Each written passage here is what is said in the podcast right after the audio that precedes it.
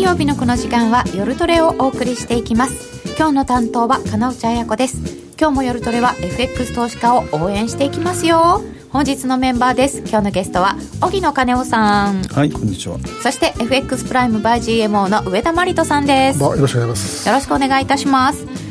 えー、歴戦の勇士お二人が登場でございますどんなトークがたの飛び出すのか楽しみにしております、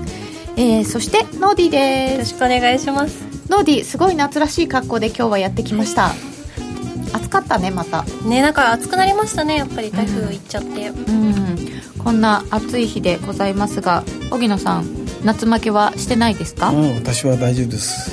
黒ニンニク食べますから黒ニンニクはいあすごいパワーつきそうですね黒ニンニ ク毎日毎日そうですよおお上田さんは夏休みはちょこっと取りましたけど、まあ、またあのあんまり暑い時に休んでもしょうがないなと思いましてあの分けて取ります秋に取ります秋あたりがいいですね、やっぱりあのあんまり暑すぎてもそうです休みにもならないでも働く気にもなら ないかもしれないんですけど、えー皆様夏はどうお過ごしでしょうか話題は満載のようです今日もツイッターでご意見ご質問ツイッターえーっと YouTube のチャット欄で皆様のご質問お待ちしておりますユーストリームではなくて YouTube でご覧いただけます YouTube ライブでご覧ください、えーこちらにチャット入れていただきますと私たちの目にも見えるようになっておりますのでそちらにご意見ご質問お寄せくださいみんなと一緒にトレード戦略を練りましょうそれでは今夜も夜トレ進めてまいりましょうこの番組は、真面目に FX、FX プライム by GMO の提供でお送りいたします。グローバルヘルスカフェ途上国へ赴き医療システム全体の向上を目指すグローバルヘルス番組ではマスターの明石医師とカフェの常連客が国際医療協力を取り巻く技術革新や経済の動きなどの新しい潮流について語り合います放送は毎月第3火曜日午後5時30分からどうぞお楽しみにラジオ日経で人気の3番組「ラジオ i ニュース私を競馬に連れてって」実践「レッツリードザ日経インイングリッシュが新動画配信サービスパラビでもお楽しみいただけるようになりました番組音声に加え番組収録中の出演者の様子やミニ動画役立つ文字情報などパラビならではの情報が満載ですぜひ新動画配信サービスパラビをご利用ください改めまして、本日のゲストは、荻野金夫さんと FX プライム by GMO の上田真理人さんです。よろしくお願いいたします。はいよろしくお願いします政治、マーケット、ここ1ヶ月、本当にいろんなことがありました。今日は、荻野さんの資料に沿って、これまでに起こったビッグイベントのおさらいと、今後の相場展望について、たっぷりお話を伺っていきたいと思います。さて、今出たアメリカの7月の消費者物価指数は、0.2%のプラス、予想通りですね。えっ、と、年率でププラス2.4プラス2.9も予想通りですかね、はい、えそしてトルコの財務大臣が、財務省が、短期、中期、長期にわたる経済政策を発表すると言っています。あ経済政策が今日発表っていうのは、もともと予定通りだったと思いますね。うんえートルコ大統領、具体策はなしっていうのが9時17分にニュース出てますけど、えーそんなこんなで、ちょっとトルコが気になった今日でございます。えー本当に1ヶ月いろいろあったんですけど、まず今日ですよね。荻野さん、今日って一体何起きてたんですか今日はですね、はいまああのきっかけはですね午後2時午後2時。 2時にあの出た FT の記事ですねえーイギリス FT の電子版で記事が出てました。はい電子版のははいい。電子版でそのあ欧州の大手銀行ですね大手銀行があートルコのエクスポージャーをはい債券、これのヘッジがされてないと債券いっぱい持ってて。持っててヘッジされてないということでですねおうそれでまあリスクあのデフォルトのリスクが懸念があると出た途端にもう一気に1.1を抜けて、1.1460早かったですよレートがなくてで本当は1.15かなりリザーブバンクとかビットしてるって言ってたんですけそどうでもすよね。それとバリアもあったって言うんですけど、はいかなりあの朝から断続的にはい売りが出てた、売りが出てたんですよね。あ今日はもうええ朝からこう、はいなんとなく売りたいかっていうのはそのトルコの代表団がアメリカにあの要するに交渉しに行ってたんですけどそれがダメになったのあー戻ってきたの帰ってきちゃった帰ってきちゃったの成果なくお互いに、おーうん、アメリカのその制裁に関してあとあのアメリカサイドはほらあれでしょあの拉致された牧師さん牧師をさん牧牧師さんの解放しろということで、じゃなければ制裁もっと強めるということは、その話が分裂し分かれちゃったんですね、あうーん話がまとまらなかった。まとまらなった朝からだからそういう、でそのこのところですね、あのトルコの企業があの続けてですね、連日断続的にドル買いやってたんですよ、トルコ売りドル買い。企業さんがええ、というのは、債券、ドル建て債券が9月に全部決済しなきゃいかんという企業が多いんではあ、その辺が全部ドル、ドル買い、トルコ売りやってたんですよね。 9月切りの債務ってもうすぐじゃないそうでですす、か、だから1ヶ月、だからこう、だから先週あたりからちょっとちょちょこちょこ出て、昨日大きく出始めて、で今日も出出てるところを持ってきて、このニュースだったんですよね。うーんでもそういうのが出てきたのもずっと落ちてきたからですそようね、です、そうです、でもトルコの企業ってええ、何があるのかと思って調べたら、ええこうゴディバさ言ってました よね。ベベルギーのゴディバの親会社がトルコの企業だとかでトルコですそうですうんうんそれしか私知ってる企業ありませんでした調べてもうん、あとみんな財閥財閥ですよ、うんそういう感じなんですね、うん、そうです、でもそういった企業がいっぱいドル建ての債務を持っているので、ここはもうあの売らないとしょうがないんでしすょうがないですよ、そういう慈愛だったからね、でそうやってずっと売ってるところに来て、えー、と今日はそのユーロも朝方からちょっと売りが出ていて売りが出てて、そういう状況の慈愛の中、一回戻ったんですけどね、少しね、 1.16ぐらいから、えーっと何時ぐらいですかねこれは、えー一旦は戻すところがありましたけれども、おーズドンと来たのが2時ぐらい2時ですね、FT の記事からですねうん、きっかけはね。ドル買いね円、円も一応微そ妙うそのに買いびあの円の方は後でちょっと若干あのタイムラグで来たんですよ、はいえートルコ円トルコリラ円ですね、んでこれが20円割れてはいで19円割れていき途中から18円から18円からあの17円台までプライスが消えたんですあーどこもこと分かんなくてその出た途端にもう18円の5060ぐらいだったでそれ一気に下下がって 今度17円でしょ62銭1銭まで入って落ちましたよね早かったですね、えこういう時ってあのレートなくなっちゃいますよね、ええこういもうう急な動きそのうで時すって、ねあのスイスの時がすごい鮮明ですけえど、まああれはねまたまあ、あの時は実は冷凍があったんですけどね、まあ、ただそれが正しいかどうかというのは判断がなかなか難しかったで、今回はトルコは完全に消えたというようですね。でまあ、今まであのメジャーの通貨で消えたというのはあのほとんどないんですけどもね、えーあの消えたように見えてもあるんですけどね、ただ、あの当然のことながら、必ずどっかには大だってあるんで、はいただそれが正しいかどうかというところで、スイスとか揉めたのはですね、実はあのものすごい高いところがあったんですけど、あの実はそこが正しいかどうか、その判断って、ね、非常に難しい、でまあ、出した出した、まあ、あのある金融機関は非常に偉いとは思うんですよね、決し確かにこう両サイド出すとか、すごい大事なことなんですけどね、ただ結果的にはそこからまた戻ってしまったんで、まあ、それはねとなるんでしょうけども、一気に抜けるような、まあ、昔のそのあのプラザゴミでですね。あの時はどこまで行くかわからないんで、それは正しくないだろうと思ってても、それは結構正しかったとかになるわけですから、非常に難しいところです、今日のトルコはもう完全に消えたということがね、 プライス消えましたからね、ええ出ている値段が信用できるかどうかっていうふうになる時もあるんだけど今日は本当になくなっちゃなったんでだっすてね考えてもどうなるか分かんないでしょ、実際問題、銀行そこまでリスクはないですよね、私実は持ってたんですけど、えーショートでであの下の方にすごいありえないと思ってて20円切れたところええの割とかなり下のとこに、あの指してたんですよ値段で、ええ指し値であの利食いはできてたんです買たいだですよ指し値からもうすごい幅がありましたやっぱりなるほどそう売ってたあらまあなるべくこういうのはちょっと触らないようにっていうね触らないようにってまあでもあの話多もくないですからねそうだね、はいその辺はね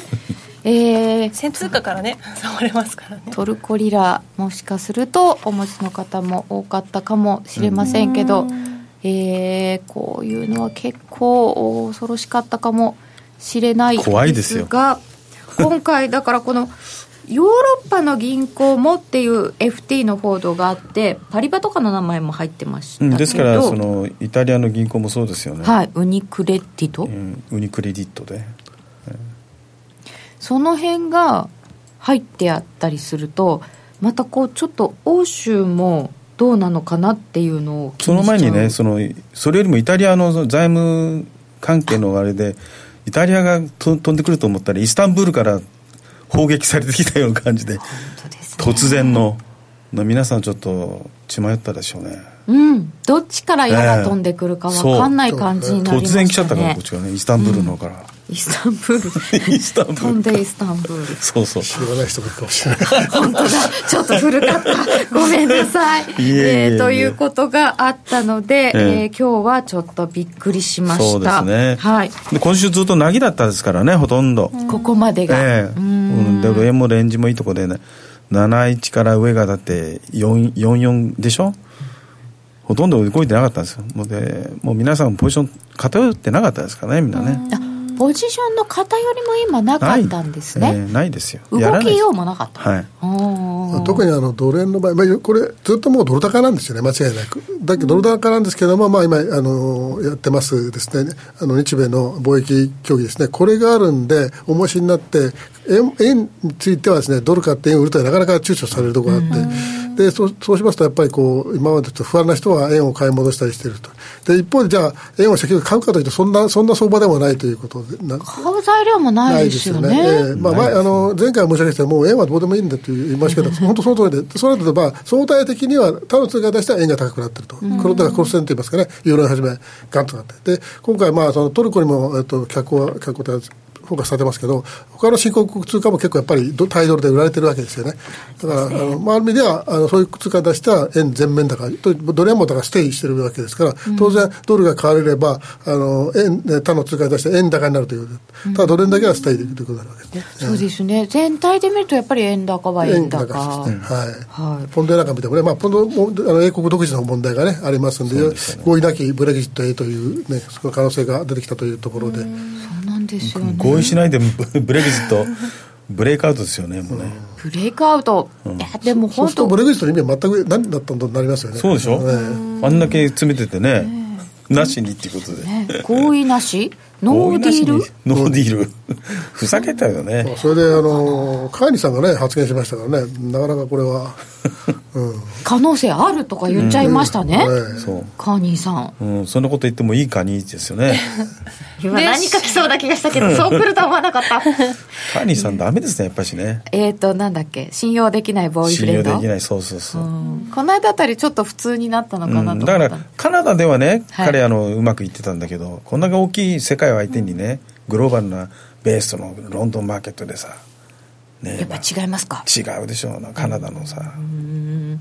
でもカナダもサウジと対立が激化していてそれはだけど解消の方向に行こうとしてるんでしょあそうですかいや、だってサウジに一時ひどかったからね SWF に売りの指示をしたとかいう報道が流れちゃった日 にあサウジはその手あるわと思ってしまいました、うんそう怖い、えー本日1回目いただきま したははカニ、えードイツ銀行やばい説はどうなんでしょうずっとありますよねドイツ銀行ってね、欧州通貨の方がやってて面白いですねうんオセアニア通貨も何気に動き出したショーの前を振るあごめんなさい ドル円おとなしいですねえーっと、本ちゃんのブレグジットでは、ポンドドルのレートが消えるかどうか気になる。あー、そんそんな、合意なきブレグジットなんてなっちゃったらどうなるんでしょうねで。すよ誰が出すんですかレート ね。そんな責任をねえ負いますかで、イギリスの話も後で出てきます。ポンドは今日はないか今日はなポンドはなも。いうこれブレグジッはいトのわちゃわちゃしてるけど、イギリスの人たちちゃんと休んでるんですよねそうですよもう関係ないも ん彼らは夏休みうん、夏休みは夏休みあそれはそれこれはこれです、議会もちゃんと夏は休む、うんそうそうだ、議会休んでるんですそうよ、ですよ今。米国はだって9月の3日4日からですからね米国自体もおー今休みですちゃんと休むんですねだからトランプが何言おうと何言うか分かんないけども、そうじゃん日米通商協議とかやってますけどえだだって9月にまた日米首脳会議やるからそれの前哨戦でしょそれの下準備があるんですよそれ兼ねてるからあも茂木茂木さんが言ってますけどねいやこれは下準備ぐらいなうんまあだけどだ感っじですてかなんか下でなんかやってるでしょお互いに下で、テーブルのテー下ブルでのアンダーザテーブルであアンダーテーブル常にシェイクハンドっていうかもうプレッシャーでやられてますよいつも常にいろんな準備はさ用意してあるけどどうのこうの言ってますけど、はいアメリカ FTA をずっと強強硬で言ってるわけですよ、ーうんで日本は TPP で、うんうんね合うわけないじゃないですかうんないですね、うんでもこれで自動車云々うんでそれをじゃあちょっと勘弁してやるから、うん為替どうとかって言われたりはしないんですかいやそれはまあもともとだって釘釘刺されてるでしょトランプから最初から最初から、うんそうでし一た発目うん言われてるんですよね言われてるでしょ、うんだって日本の貿易収支は今7兆円ちょっとなんですよアメリカに対して7兆円アメリカ黒字あの対米うん対米黒字だからアメリカには赤字、うんアメリカにとっては赤字、赤字ですはいでそのうちの4兆5000億が車なんですよ車と部品の合わせて4兆5000億それに対してやっぱり何かは言ってくる可能性はありますよねそうですね大きいですよねそこ減らないと赤字は減りませんね減らないですもんねだって中国の次に日本が赤字がつ大きいわけですからアメリカアメリカにとってまあ、でも段違いですよ中そう国赤字とで中国なんか中国なんかさだってアメリカが2000億ドルでしょ中国600億ドルでしょねえもうこれで力の差が違うじゃないですかだだってそんなに買ってないからかけられないですよね そうでしょまあ、意味は全然、まあ、ね実質的なそのインパクトちっちゃいんですよね。うんでもう一つやっぱり日米の場合そのた為替レートというのはもうこれはやっぱりここに触れてしまったらあのおもそう表立ってね、ねまあ、裏の方は分からない表立って触れてしまったらもうもう崩壊ですからやっぱりアメリカのそのドル高があのアメリカのなんて言いますか基本というのは変わってないわけですよね、そうなるとやっぱり関税の方が可能性は高いわけですよね。うん関税で圧力かけた上で、まあ、まあ、これは実際にははっきり言って効果ないと思う人って、日本にもっと市場公開所で行っていくんでしょうけども、まあ、そんなものね、あの、多分アメリカのそのメーカーができるはずもないんで、対応がですね、だからそういう意味で言ったら、まあ、中間選挙までやって、その後どういう形になるかというところなんで、正直、あの、日米の方はですね、あの、えーじゃあ、どちらかといえばもちろん円高材料なんでしょうけども、それほどのインパクトを与えるものが出てくるかと、そうではないんじゃないかなという気がしますけどね。もうみんな期待はねえーある程度すシナシナリオを大体アメリカさんに負けるっていう感じだからねそうですか常にまあそうですね常にアメリカファース貿トです易からでアメリカに勝った国は、こういうこういうなんか貿易交渉で勝った国はあんまりないですいないかもうんしれないですね、もうほぼほぼあのアメリカ対中国はもう勝負がついたような形ですそうですよねあでの金額が見ても、まあ、ある意味あの、カナダとかメキシコも、まあ、あある意味勝負ついてます、これももう、もうまあかまあまあまあ、解決するという意味では解決なんでしょうけどね、きっとね。うええんナフタ再交そ渉うそうねそうえ粛々と進んでる感じやってますもんね、うん、 EU の方が休戦状態えそうですね、今のところ、でまたこれでちょっとまたどうなるか掘り起こしてくるでしょうねねこれねただ E- EU とそのアメリカの対立はいつも申し上げてますけど、一番先鋭的なんで、ここはなかなか、ええすごいものになってしまうんで。そうですよね EU は一応塊なので、ええそうそう負けてないかもしれないですよね負けてないですね外交という意味ではちょっと日本あんまり日本ダメで外交下手ですから上手じゃない上手じゃなくてもう下手下手、そこがやっぱり気になるところではありますようんダメです完ね全にえーっと、えートルコトルコトルコみんなトルコかなうーん えーっと八百長かもしれないうんとユーロドルの話になってきましたかねうん FX やってるより海外旅行行っていたいな あ夏休みあそうですかうんメイ首相とジェレミー党首と同い年かと思ったらメイ首相の方が10歳も若かった白髪すごいから相当ストレスあると思う ぞ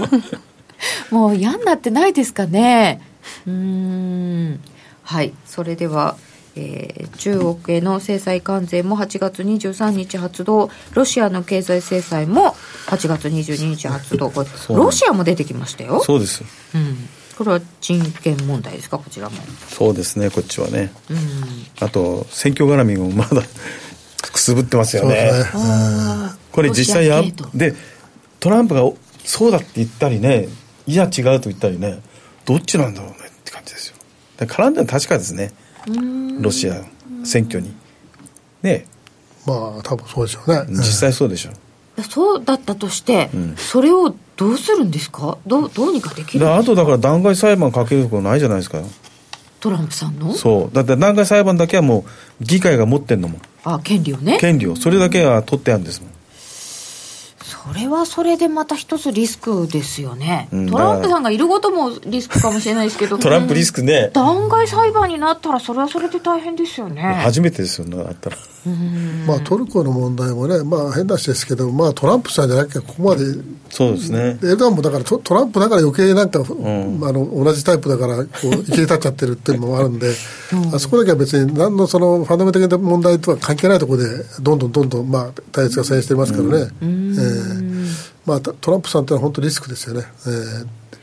トランプさん宇宙軍創設ってつぶやいてたね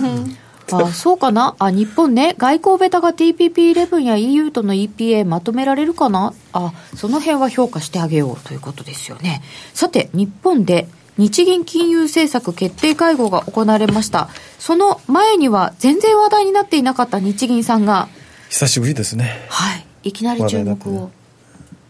でどうだったんですかあれはまあ結局フォワードガイダンスっていうのを出したですまずね、出してきました、うん、今までどっちつかずですよねうん基本的にはどっちつかそずの要するにタカ派とハト派銀み日銀内でのそのあのせめぎ合いのなどっちでもできるような、ね、対応できるようなにどっちもどっちつかずでしょはっきり言ってただあのーまあ、低金利は当面これはこのまま続けるっていうところでもう一回ドル買いしたしたとかありましたけども続かないですよねこれねなんか金利もあんまり動かないだってもう結局は0.2までいうわけでしょなんかこの間の攻め攻めたんだけど、れはい0.145までですもんね、うんうん10年ものが。やるだったら0.2まで攻めちゃえばいいんですよ、本当は1回。 1日2日はすごい頑張ったそう頑張ったその後なんかうもう、あの、通知オペ、は10い時10分とあと2時のね、はいオペをみんなちょっと見てたんですけどね。うんっていうのが外人がそういうの見てたから。あ日本人海外はそれ最初からそれまあ債券の人は言ってたかもしれないけども結局ファンドの連中がそれを10時10分とでね見てますよ、オペうんもうあの時間になるとでも今日はもう完全にそんなの見てないでしょ、うんね見てないでも外人はずっと見てますよあそうですか常にあ機械も見てますよね、きっとね本当。だからその辺は日本人は熱しやく冷めやすいっていうかそのマーケットの本当に外人どこまでずっと見てるかっていうのは追求しないよね日本人はうーうん日本人の方がすぐん忘れちゃってますか忘れちゃってるうーんあそんなの一回出たからっていう感じで捉えて反応が鈍いわけですよ外人もそうじゃなくて常に何かしらその神経もペイアテンションでいつもうーん張ってますからだからそうやってるからいろんな情報がバッと入ってくるわけですよあそれはちょっと10時10分とか2時とかちゃんと見といた方がいいですね、うん金利もまだ見ておかなきゃいけないあと中国のね人民元もそうだし、そう人民元の基準値が出だっる上海が開く上海それだとハンセンがこの間一昨日かですよね昨日かハンセンがバーンと今日今日今今日日か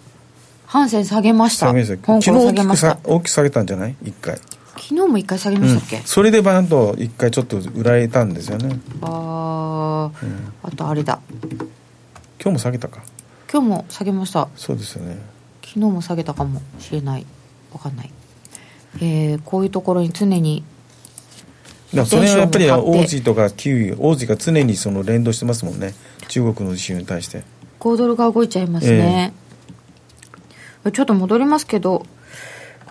上田さんは日銀の金融政策調整してきたのはどうご覧になりました、まあ、現実に合わせたというところと、もう一つやっぱりマイナス金利のあの、まあえーとまあ、市中の銀行に対するあのネガティブインパクトをなんとかこう和らげようというところだと思うんですよね。まあ、だからあ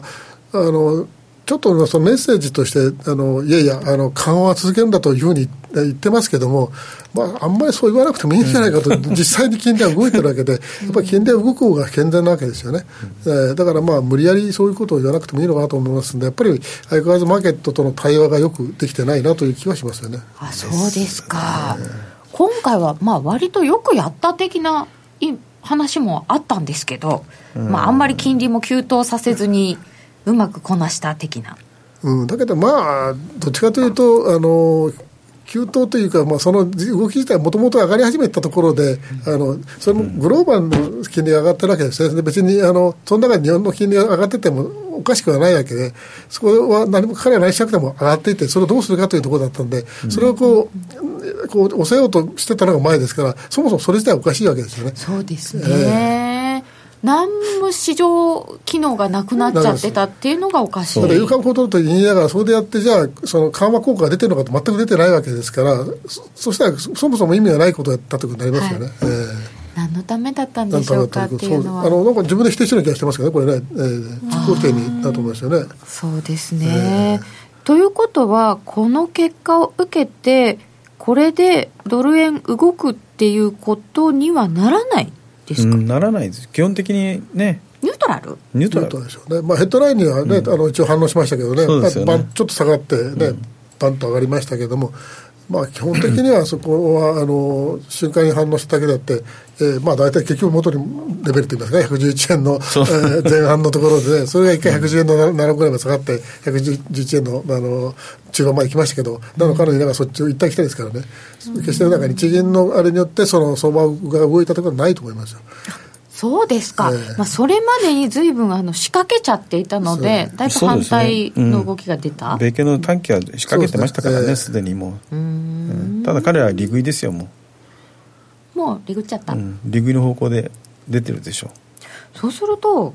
日銀これで結局あの金利は少し動くようになったのだから日本の金利も上がってちょっとこう金利差が縮小するとかそんなことはないんですかう、うん、ちょっとアメリカの金利も上がってるわけですから、あ一緒に上がっちゃってうんとやっぱりそれはもう利上げのサイクルに入ったとこと、まあ、そういうながらも緩和の続いているとことは全然違いますので、むしろあの金利差はまだまだ拡大すると思いますよ。ええだったらドル高ですよねまあ、単純に言えばそうですけども、やっぱりあの先ほどのこのいろんなトランプリスクがありますよね。まああの日本だけじゃなくていろんな貿易戦争というとで貿易戦という言葉が来ればやっぱり日米ってこれ何度もそう抽象的な問題が起こってきてるわけですから、まあ、必ずそれはあの重しになってですねそう単純にと言いますかあの気楽にドルを買えるという問題は大変に関してはですね、えーだからますますその、えーし新興通貨とか他の通貨でドルを買うという動きになると結果的には、まあ、もうちょっとその黒えーた黒線で円高が進むという可能性もありますよね。あだからあとはユーロ次第ですね、ユーロはここでもう本当にもう沈んでいくのか、それとも、えーまた回復していって、1を回復するのか、私はどっちかというと、1を回復しあのが強いと思ったんで、あっさりいっちゃったんで、ちょっとこれ、苦しいかなという気がしてますけどね。えーユーロのお話もう一回後ほど伺いますえっ、と沖野さんはここで ETF の買い越しのグラフを持ってきてくださいました、さっきもちょっとお話が出たやつですけど、まあ、8月に入ってまだ1回もまだあの ETF 買ってないですからねうん今0.3をベースにした感じですよねほうほうほうトピックスマイナス0.3全引けのところえでえ全見る引っきでねてよく言ってますけど、ええうん今日入ったかどうかちょっと確認してないんですけどうん今今日も実は入ってないでしょ入って入ったのかな今日は、今日どうだったんだろうか今日 S q でもあったのでちうょっんとよくわ、かあんないのですけど、ちょ S q の分がっと待ってくださいね日銀の ETF は入ったのでしょうか今日もはう日銀だって大手企業のねトップ10まで入ってるか らねもうどうすんだろうねこねれ ETF こんだけ買ってもうないですか ねもう大株主さん大がですからね株主ですもんトップ10のうーんでもそうすると今回はちょっとトピックス型にするんじゃないかっていうのがそうでしょうねあだっかたんですけど、それでまた、ら NT 倍率ねうん、 NT 倍率日経平日均経平均 N とトピットクピスックスね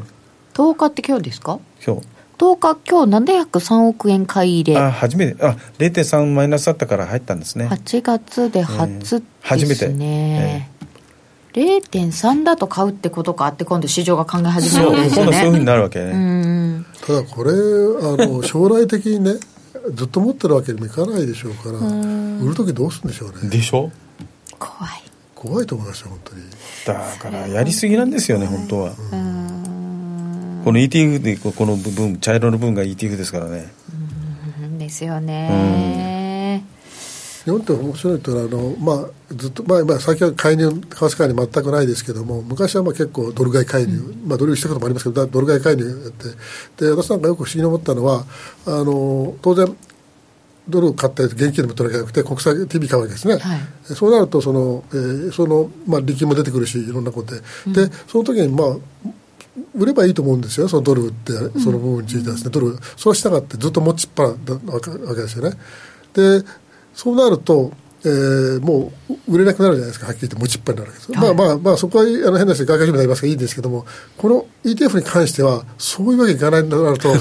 本当、どうやって売るかって、ものすごく頭、痛いですよね。そうですよね受け皿がねで売ること自体がマーケットに対する影響ってすごく大きい大できいす。よ多いですよ売るね売るということのなんか正当性をどこに見出すのかというとありますよね。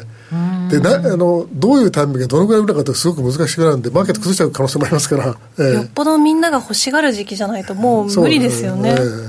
欲しがるねまあな当かな面当面このこ当面このままですかねねじゃないと勢よマーケッよいトおかしくね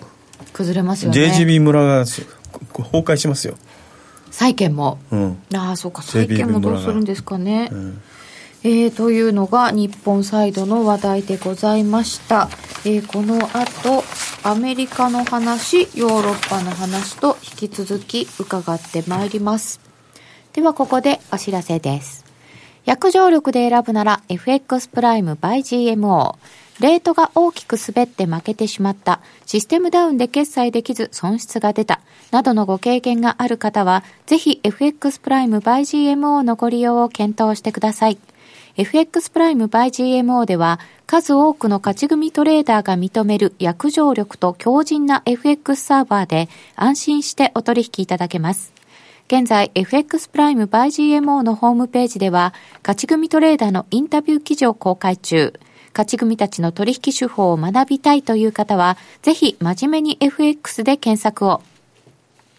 株式会社 FX プライムバイ GMO は関東財務局長金賞第259号の金融商品取引業者です。当社で取り扱う商品は価格の変動等により投資額以上の損失が発生することがあります。取引開始にあたっては契約締結前交付書面を熟読ご理解いただいた上でご自身の判断にてお願いいたします。詳しくは契約締結前交付書面等をお読みください。全クラス in English 大好評の全のワークショップでは英語クラスも実施中ですただひたすらに座るシンプルで美しく奥深い修行の体験あなたも全編英語の指導で禅のマインドに触れてみませんかお申し込みお問い合わせはラジオ日経英語で全入門をインターネットで検索ホームページからどうぞあの名実況をもう一度永久保存版実況 CD 白川二郎実況名勝負セレクションただいま好評発売中オグリコールでおなじみ1990年有馬記念をはじめ記憶に残る厳選14レースの実況を完全収録感動の名場面が鮮やかによみがえります鈴木よしこさんとのスペシャルトークも収録してお値段は税込み2000円送料が別途かかりますお求めお問い合わせはラジオ日経ネットショップサウンロードまで引き続き本日も歴戦の有志荻野金夫さんと FX プライム by GMO の上田マットさんに伺っておりますお送りしてまいりますさて日本側はこうだよというお話を伺ってきたんですけれども続いてアメリカです、えー FOMC もありました雇用統計も出ましたでここまでのアメリカはどうでしょうかしっかりですねしっかりですよねしっかりいくんですけど企業業績見てくださいよあれは減税の効果出てますよ四六の減税の効果えらいもんですよねだから企業業績もほとんど8割9割近くみんなもう日本もそうでしょうんあ結構日本の業績もいいでしょいいですアメリカはとにかいいくです業績いいっていうことよねこれで時短あの平均時給もはい伸びてますしねあうん、しかもなんかそんなに急激に伸びすぎずちそうょうどいいちょうどいいとこ感ろじにで一番元元はやっぱりフィリップ曲線フあああのィリップ曲線イエレンお母さんのイエイエレンお母さんのお 母イエレンお母さんの得意な分野のフィリップ曲線これやっぱり重視してますよねああ労働のうんとこ失業率失業と率とえうこの関え、係賃金との関係ですねということはこれがううまくいき始めてるっていう状況ですよね失業率落ちてきて、ええ賃金が上がってきて上がってきてで3.9%ですよまねた戻しましたよで,、今回はあの前回労働参加率が落ちた上で中力が悪くなったんですけども、今回はまあそれもないし、まあ、あのノンアペロールがちょっと低かったですけどこれこのずっと平均見れば、あの前月が情報修正されますし、で今年もまあ20万人ベースでは来てるわけですよね、だからまあこれに関してはもうもうもうほとんど文句ない文句ないですよね文句ないと思うんですね。あとまあちょっと心配なのは、あのあのサービス関係のところのですね、まあ、そのセンティメント系といいますかね、はいえーあの指数があんまり良くないというところはちょっと心配ですけどね、ISMS とかがね。あそうですね、えーえちょっとさすがに、まあ、先々そんなにいいばっかりでもないーかなっていうそうですね。まあ、逆に言えば、まあ、ああの安定してるんで、もう本当に、なんて言いますか、ハイパーインフレとも考えにくいし、そうですね淡々と利上げしていくというところで、まあ、持ったよりもでも逆に言えば、その目標といいますかね、あの利上げのピークっていうのは、その高くはないんだろうなという、あそうなんですよね、そこですよね、えーっと荻野さんの資料によりますと、ちょっとトルコ飛ぶと、ドル相場の焦点っていうのがあるんですけれども、そのアメリカ景気の先行き見通しと金融政策、はい金利一体じゃあ、淡々とどこまで引き上げるんですか、何パーセントだからまあ3%はねやっぱりあのインフレ率、インフレ率みたいなインフレ率え見ながら。えええインフレ率がそんなに上がってこなければ急激にえ利上げしなくてもいいよ、上げ今なくてもいいです年あと2回2回ですよで来年の9月ぐらいまででしょ来年のピー9クは月ぐらいまで大体その日米というよりあの米国の債券の金利差、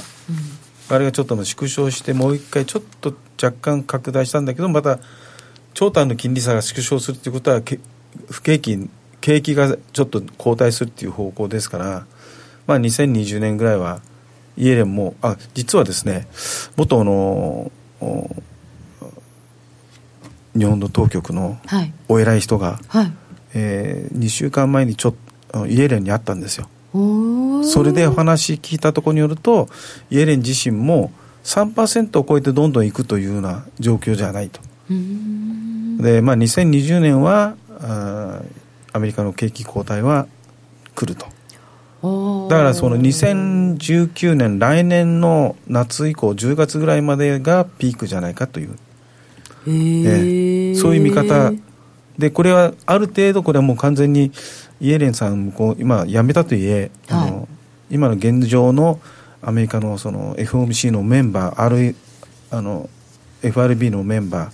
の方たちの中心になる人たちの考え方と一致するみたいですよあそうですか、ええこれまでの考え方がそうで、まあ、それを引き継いでるってことですよ引ね、き継いでますね、 20年にはええちょっと後ちょっ退かとなちょっと後退かなとまあ、今年あと2回入ってですよて、ね来年3回か4回か、まあ、9月までだと3回ですか、3、6、9ですかそうね、ですねまあ、12月まで行っても4回ということになるんですけど、うん来年3回ぐらい、うんでもやっぱ3%うんなんとかねぐらい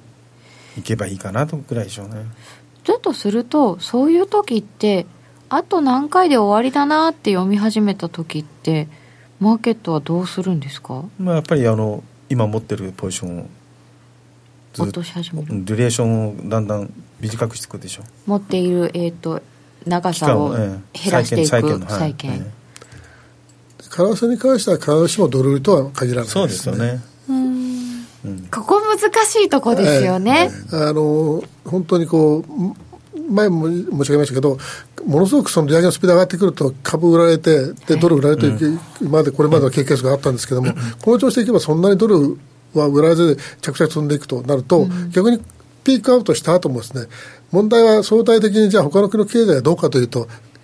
要は今までこういろんな国の経済のその、なんて言いますか、ススピード感とかか回復の、打ち方が今回もずっとこの何年かはアメリカが先頭に立ってきてますんで、いま、だにその日本なんかあ緩和やってるわけですから、えー、少なくともそこは逆転することないないということがあればですね、アメリカが、えー、まあ、スロー、スローになってもですね、こんな再開しなければですね、多分他の国に影響はもあるんで、他の国も止まっちゃうっていうと思うんですよね。そうなると、あえてドルを売る必要ないかなという感じがしますので、為替に関しては私はそう、今のみたいなスピードでいく行って、逆にひ、まあ、低いとは言い方が変ですけど、低いところでピークアウト、金利がですね、低いところでピークアウトするであれば、さほどのその、ドル売りになる、つながるという、心配ないのかなと。で、一方でもう一つの理由としては、やっぱり、この新興国含めて、この混乱の状態が続く限りはですね、やっぱり、えードルというのは一つの、やっぱり一番信任信任できる通貨ということになりますし、まあ、だ最終的には私はユーロも、その、もう次にセカンドだと思うんで、まあ、ドルとユーロ、ユーロが最終的には、また、上がってくるかなという、まあ、ドルはずっと多分高いところいると思うんですけど、ユーロも上がっあの浮かび上がってくるかなと思いますけどね。うーんこうこのアメリカの独り勝ちっていうことはお金がやっぱりアメリカに入っていくっていうことですよねそうですねえ債券もだから米債に入っちゃうと、んそんなに金利は上がらないってことになるんですよね、だからまあもしこうちょっとしたこうなんて言いますかねこうあのピックアウトして下がっていくとき景気が悪くなるときにじゃあ何が起こるかというとアメリカからお金が逃げていくんじゃなくて、まあ、若干企業のそのなんて言いますか決算と悪ければ株が株が当然売られますよねその時に債券に行くというだけの話だと思うんですよ。国内での調整ですそようでねすね株から債券になっちゃうわけだかでらすよ、債券か株かこれいつもそうですよ今あー今でもアメリカの中でそれが起きちゃう、んそうそうそうあーだって他のなるほとこどろ行きようがないじゃないですか今そうですよね、えーそうですよ夏だれ相場あ夏がれじゃなくてね夏がれもあるかもしれうんまだせかんらけど、ドル円はダル円って言うんですよねあで今だるだるしてんですかダルダル円英語でだれてるのダルって言うでしょ日本で DULL だるいっていうやつじゃなくてねだる、はいへーダル円僕はダル円って言ってるんですやだそれ今 ダル円ダル円やだ、えーそしてドル相場の焦点というところではえっ、とアメリカ景気の先行き見通しと金融政策そして北朝鮮資料との地政学リスクちょっと落ち着いてきましたそかう時々ポコって出ますうんけど、忘れた頃にやってくるからうねーん米中貿易戦争はさっきのお話、はいまだこれちょっとくすぶってますよねそうですねまあ、北朝鮮もそうそうですよね、結局まだ何も進んでないということそは、うなまだんですずっよとリスクはあるということですね、そう何が変わったんだろうという、そこでね、あれは何だったあんなに喜んだのお互いに褒め合ってたらいいですよね、二人がね。ええでもまあ会ったことはいいことですよそうですねできなかった会うだけでもことですそうですね、うんえーで先ほどちょっとロシアゲートも、まあ、くすぶるねっていうお話でした、ドル高の人為的是正の有無って何ですかいやこれは介入不正策だから別に一応上げてるんですけどただまあ言葉のあやでいろいろ言うじゃないですか、だってトランプはドル安にしろとか、言いますよもうねねまああああくまであの財務長官のね無入無入賃無入信、無入信さんドル高国益になるって言ってるしね 全然そうびっこくり要しすたるに今のアメリカ政権内のコンセンサスっていうのは一切ないんですよいいんですか、ね、はっきり言って、だって、あのロスだってそうじゃないですか、ロス長官だって商務長官商務長官。で、今回あの、ライン、あの、ラインハー、あの、えーっと、ラインハルトじゃなくて、あの今、茂木さんとあ今、えーっと USTR の人そうそうそうああのの日米通称ライトあライトハイザーさあんライトハイザー。ライトハイザーは、もともと、商務、あの、あれです、通称の弁護士ですから弁護、士茂木の、茂木の相手じゃないんですよ、はっきり言って。うーん大体。もともと元々ライトハイザーは、ここの、通称の弁護士ですもん、専門あーの。そうなんですねだからね相手にならないんですはっきり言って最初から勝負つかないんですよだって日米貿易摩擦の時も出てきた人ですよね、そうですよでなんかすごい資料ぶん投げた高人がうん聞きま高し派たですからねこの人怖い人らしい怖い人弁護士だけど弁護士弁護士さんじゃないみたいですうね、んアメリカン弁護士違いますもんねまあ、どうも最近怖い人いますけどね。 はい 確かにねええまあまあもうそういう状況ですからまあ日本が太刀打ちできないわけよ弁が立たないわけえー少し勉強した方がいいですね日本人もね、えー減税インフラ投資などの実効性うん減税なんかさらにするとか言ってますけど、まあ一応だけど効果は出てますよね企業業績上がってるっていうことはねうん、確かにあとはまあインフラ投資ですよね、これはまあ今のところ何の影響ないですけども、もう本来のその彼の公約からすれば、これ、アメリカのその本当、将来を結構決めるところですから、これはちょっとまずいですよね、今、なんかやりましたっけっていう感じですよ ね。えー確かにね。あんなに吠えたのに、えーもう中間選挙に向けてそっちはあんまり進んでないんですねで中間選挙もだって、もう今や、ね、あの予備選やってるでしょ、オハイオはなぎ接戦だったんですけどね、でしたよね、うんえ結局なんかじあの共和党が勝ちましたよ、で決まだりかでら前回前回のほどの勝ち方じゃないんですけどね、うーうんんだから先、ちょっとどうなのかなと、本当にインフラ投資とか進んでくるとまた違うかと思いますけど、えーさてファング銘柄がぐらついてきたことについていかがでしょうかファンクね、あごめんなさいみんなライトハイザーさん書いてくれ てる LINE があるとは銀英伝そうです申し訳ありません あー確かにはいあの大国がまさかの場当たり的対応うんそうアップル作れなくなっちゃうじゃないそうですねあダル円もちょっと方言っぽい本当 だ今日方言にそうそうまあ、基本的にはやっぱりそのいきなりツイッターでねつぶやくこと自体がおかしいわけでそれは当然根回しも何もないわけですから、いまあだからそう極端なことを言えばそれは中でそれをちょっと消したりややらなきゃいけないし。まあ、正反対のことを言うこともあるのはしょうがないですよね、このこの場合言ったら、本当に、今はまだいいですけど、あトランプさん、そんな人だなとか、ああれですけど、これが本当の意味で、えーおおかしくなっちゃったら、えー結構、うんすごい必死になって、世界の経済、まあ、経済が悪くなれば、まずね、当然、まあ、政治的にはもちろん大、あれでしょうけどね、え本当にこの保護主義とかこういうなんか突然の場当たり的なものとかっていうのが経済を冷え込まさせるんじゃないかと思ってまだそういうふうにはなってないからいいですけえただどまあね、アメリカとトルコの関係なんかそうですよね、別にトルコの経済、最初からそう悪かったわけじゃないですけども、まああの、トルコの方にももちろん問題あるんですけども、トランプさんだって、いきなり急速にやっぱ政治的対立があの先鋭化しましたよね、それがまたトルコ経済、ものすごく疲れさせてるのは事実ですよね。ええ多分やっぱりトルコの国民の方にはしわ寄せいってますよねええでもね、トルコ自体問題ですよ、まあもともとそうだったんですよあねのエドリアンエルドアン大統領が、を支持でしょ、うんまあそうなんですよね、だから国民の問題ですよ、あとは。まあ、ロシアもね、そうですですよね。そうですねだから日本人だって国民の問題ですよ。あ選挙でね選選ん挙でるに対んでしてすか私たちの問題選んだのがはい、えーさ てユーロ移ります、はいえーユーロ相場の焦点ユーロ圏の経済指標が悪化している悪化ですよ悪化しているもうんですようん悪化もいいとこですねそう。ですね。あトランプさん場当たりはないわ緻密に考えて行動してるんじゃないの結構いや、言ってることはわかるんですよ。トランプさんの言ってることは間ね。に入る期間があまりにも少なくて直接これだけうん全員に全世界に発信できちゃうから厄介ですよね怖いよね。あまた戻っちゃったユーロだった、はいユーロですねえユーロは、えー経済指標が悪化してきています本当にあおユーロがちょっと待ってあユーロドル1.1422やばいね、もう。ははドル買いですね。ドル買いドでルす買いねですね。あの、円でもドルがインデックスが上がっ若干インデックス一気に上がったでしょ、これ。若干上がってますあー来るド前にルインデックスドルインデックス来る前に95.5ぐらいだったんだよね。うーんユーレンも126円台ですからね。ですよねもうあっという間に。うん。うーんトルコも落ちてる微妙になんか1.15割れたら走るなと思ったけど意外と持ってるなと思ったらやっぱうん持ってた人も投げ始めましたかね、来ちゃいましたか、えー、1.141と来週はいろいろこれはさ先ほどの話なんですけど薄くなりますんで結構大変かもしれませんね。あーお休みがそうですね来週はねでまあまたあの来週の終わりになりますけどもあのトルコの格付 S&P が格付けをしますんで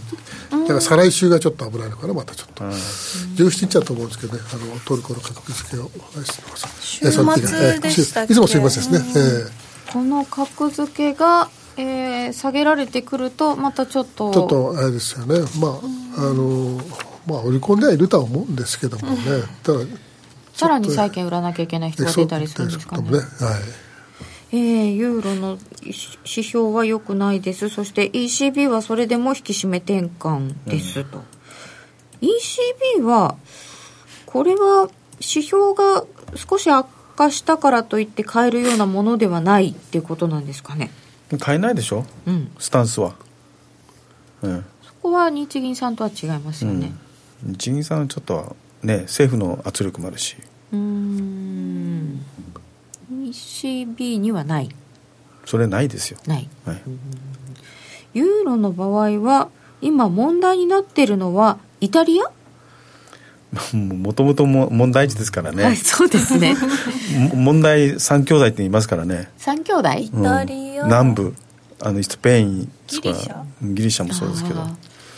団子団子三兄弟いましたけど まあ、どこも、もまうあ財政今、スペインもね、イタリアも結局、政治的な対立を中に抱えてますからね、そうなんですよね、いきなりなんか財政も赤字がどうのユーロやっぱり離脱するかもどうのみたいな話がちょっと浮かんでるって言いますけど、うんまあ俺に触れて出ちゃう問題っていうことを、そうですそうね忘れた頃に出てくるけどもうくすぶってますよねうん、ずっと、要するにもともとそのユーロがし出発した時点の GDP3% 以上のね赤字なのに赤字ありませんよって言ってし出発したところがみんな問題を抱えてそのまま走ってますよだから見切り発車だったんですよねこの ECB、EC なんてね EU なんてそうすると、ええそこにイギリスの問題も抱えたユーロがユーロドルで1.5を切って今1.141ということですけどさてこの先の行方をどうご覧になりますか試すほかないでしょうしたどこまでですか正直1.15をね割れてもうそうですよえーこれ本当にあのなんて言いますか来来週1週間のうちに回1.15を回復しなければ、あのもう一回ですねも再度う下試します下ですねもうだからユーロってのは特にこうなんて言いますかねこうビッグビーが気にするんで1.1ぐらいまであっておかしくないですよここの状況であればですね1.1まで一まあ、一例はですね、まあ、あとり同盟はまあちょっとあのスピードはどうか分かりませんけども、えー買う理由がなくなってきたわけですよね、一つにはね、やっぱり。今までは、まあ、ブレグジットの問題とか、そのまあ、E- EU の中のその対立とか、それイタリアの政治問題とかでしたけど、ここにあのトルコも各問題も出てくればですね、あの一番問題なのは厄介なのはやっぱりあの政治的な対立だけじゃなくて、今度はまた金融機関がおかしくなってくるということであれば、もうこれはもうちょっとあのユーロを買えなくなるというね、ちょっとまあそのところは本当そうかどうかって分かりませんから、あのまあ嘘ではないでしょうけど、本当そんなノーヘッジで来たのかというのは、ちょっとちょっと私は疑問に思うんですけども、もしそれが本当であれば、ちょっと加速するかなと売りがですね。はいトルコの債券なんかを本当にそんなヘッジなしで買ってるのかどうかわかんないけども、そう言われちゃうとちょっと買わないだって買もうえない4 40%アンヘッジって言ってますからね、割ヘッジしてない4割ヘッジしてないってでこれまずいですよだってもともと問題ある銀行ですからみんなそうなんですよ、ね、欧州のなんか聞いたことある名前だフなレートウッドなんていつも名前できま すからね、常連ですからね。ですよねじょもうやっぱしかって感じですよね。どうしてそうなっちゃうんでしょうかね成績悪いからそういう債券買っちゃうんですよねでもうんだっねてだから日本人の人はそうじゃないですか。日本の金融機関も金利金金利で金利でねグリーディーになっちゃうんですよ。こうちょっと欲張ってしょうがないえでも日本の金金融機関もん機関投資家もトルコ債持っててうん。結構大変っていうのを昨日書いてるところがあったんですけどいやどうどうなんでいしょやうそかんなに大きくは思ってないですよ本。当たですかポーションは大したもんじゃないですよあ。ー量がねだってそんな考えてみなさい日本の機関投資家そんなリスク取ります。だってだアかメリカをもっとノーヘッジ行けばいいのに結構ヘッジ行らってそんなのね、そんなのスピークアップしてやるやるのはね、単なるね、その、リポートを売るためのあれですよ。ああなるほどもうだから僕はそんなダメそんな騙話さ聞れいちちゃゃうダメ騙されちゃダメ、はい、はいじゃあこれちょっと1.1とかを目指していっちゃうかもしれないっていうちこょうとをど考えた方がいいですかユーロドルのこれあの節目のこの三角持ち合いから抜けたところを僕資料でああるんですけどえも、っとユーロドルのこれ見ると本当に節目1.15割れ、そああ本当だ綺麗なうこれ三角角持ち合いずーっとしてたんですよね途中から、本当この下の節目ないですよね、うんないですもうフィビッグフィアしかないですよね。そうなんだからもう1.15だからここでずっと止まってたもんねずーっとねそう何度も何度もため止められて、うん荻野さんがなんかおっしゃってたいろんなこう買いが入ってくる入ってたんですけどねやっぱやっぱりずっとアホみたいに出してないですよねはっきり言って1.15ね、あだってこのところずっとニュースで見たらあトルコリそうかそうかラトルコに対するそこはアホでしょそこまでずっと出してたらこの情勢の悪化でやっぱり引っ込めてる引っ込めてるでしょょいくらなんかむしろ売り手に回ってると思いますね。ですよねうんわかんないですよねもうさてそれではこのお2018年も夏真っ盛りでございますこの後の重要なイベントと今後の相場展望を教えてください展望しようがないですよね。ええ投げちゃった。どうもうします一か番怖いのはやっぱりトランプリスクですよね。だと思います本当にだって要するにファンダメンタル見るかそのポリティックな面見たらもうポポリティックな面のリスクだでかいじゃないですかりこんだなからに意政治識してね、意そう識して中間選挙を睨んで本当に発言してるのか、そそれならまだいいんですけど、まあ、私はまだそういうところもあるのかなと思いますけど、そういう面もあると思う、はいただ、すべてがそうじゃなくて、本当に思いつきで喋ってることもあると思うんですよ。その区別がつかなくなってきたときにで、だから中間選挙終われば分かりますよね、それで。まあ確かに終わればね、ええだから役者だったのか、えーでもその2年後を睨んでるとかいう人も いていつまで続くんだこれっていやだから、本当にあの、まあ、重大ここで申し上げたと思うんですけども、あの北朝鮮の問題でも単、単に本当、ノーベル賞になっただけだと思うんですよね。だからそれをあそれのためにはね、本気でその北朝鮮をこうやる気もないけども、逆に北朝鮮もそれで、えー忠実にです、ね、どんどん進めようという気もないですから、ある意味、まあ、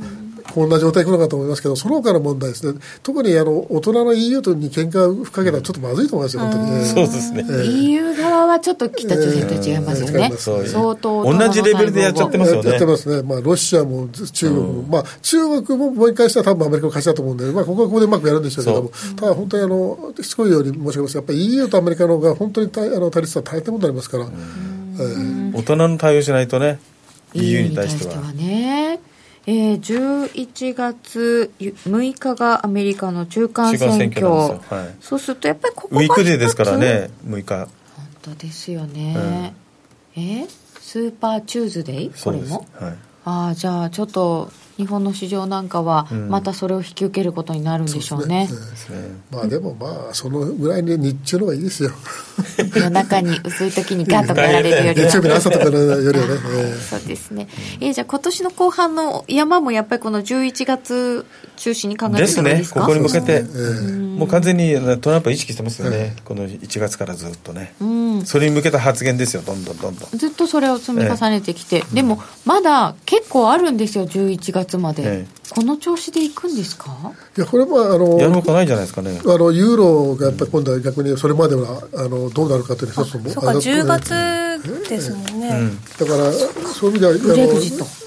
いうのも、これも焦点ですよ、ね、えっ、と,、えーそとの裏が当然、ポンドも焦点ではありますけどもね、合意関係なくやるっていう言っちゃったんだからね怖いよね9月4日に夏休みが終わって議会が始まって9月の20日とかに EU 首脳会議があって、メイさんがスピーチをするのが10月ぐらいで、EU 首脳会議がもう一回10月に半ばにある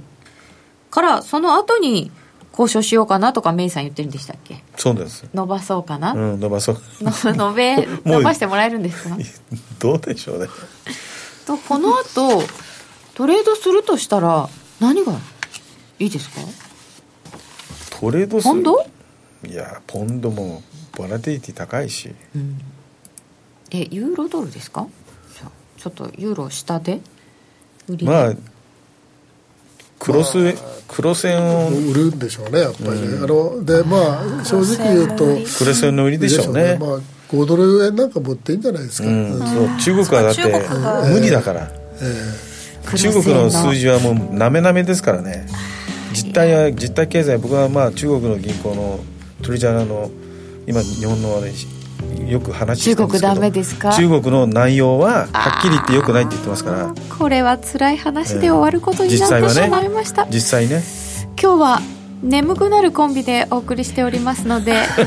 YouTube 延長配信はございませんそろそろ番組お別れのお時間でございます今日は荻野さんと上田さんにお話を伺いましたありがとうございました、はいありがとうございます失礼しこの番組は真面目に FXFX プライム by GMO の提供でお送りいたしました。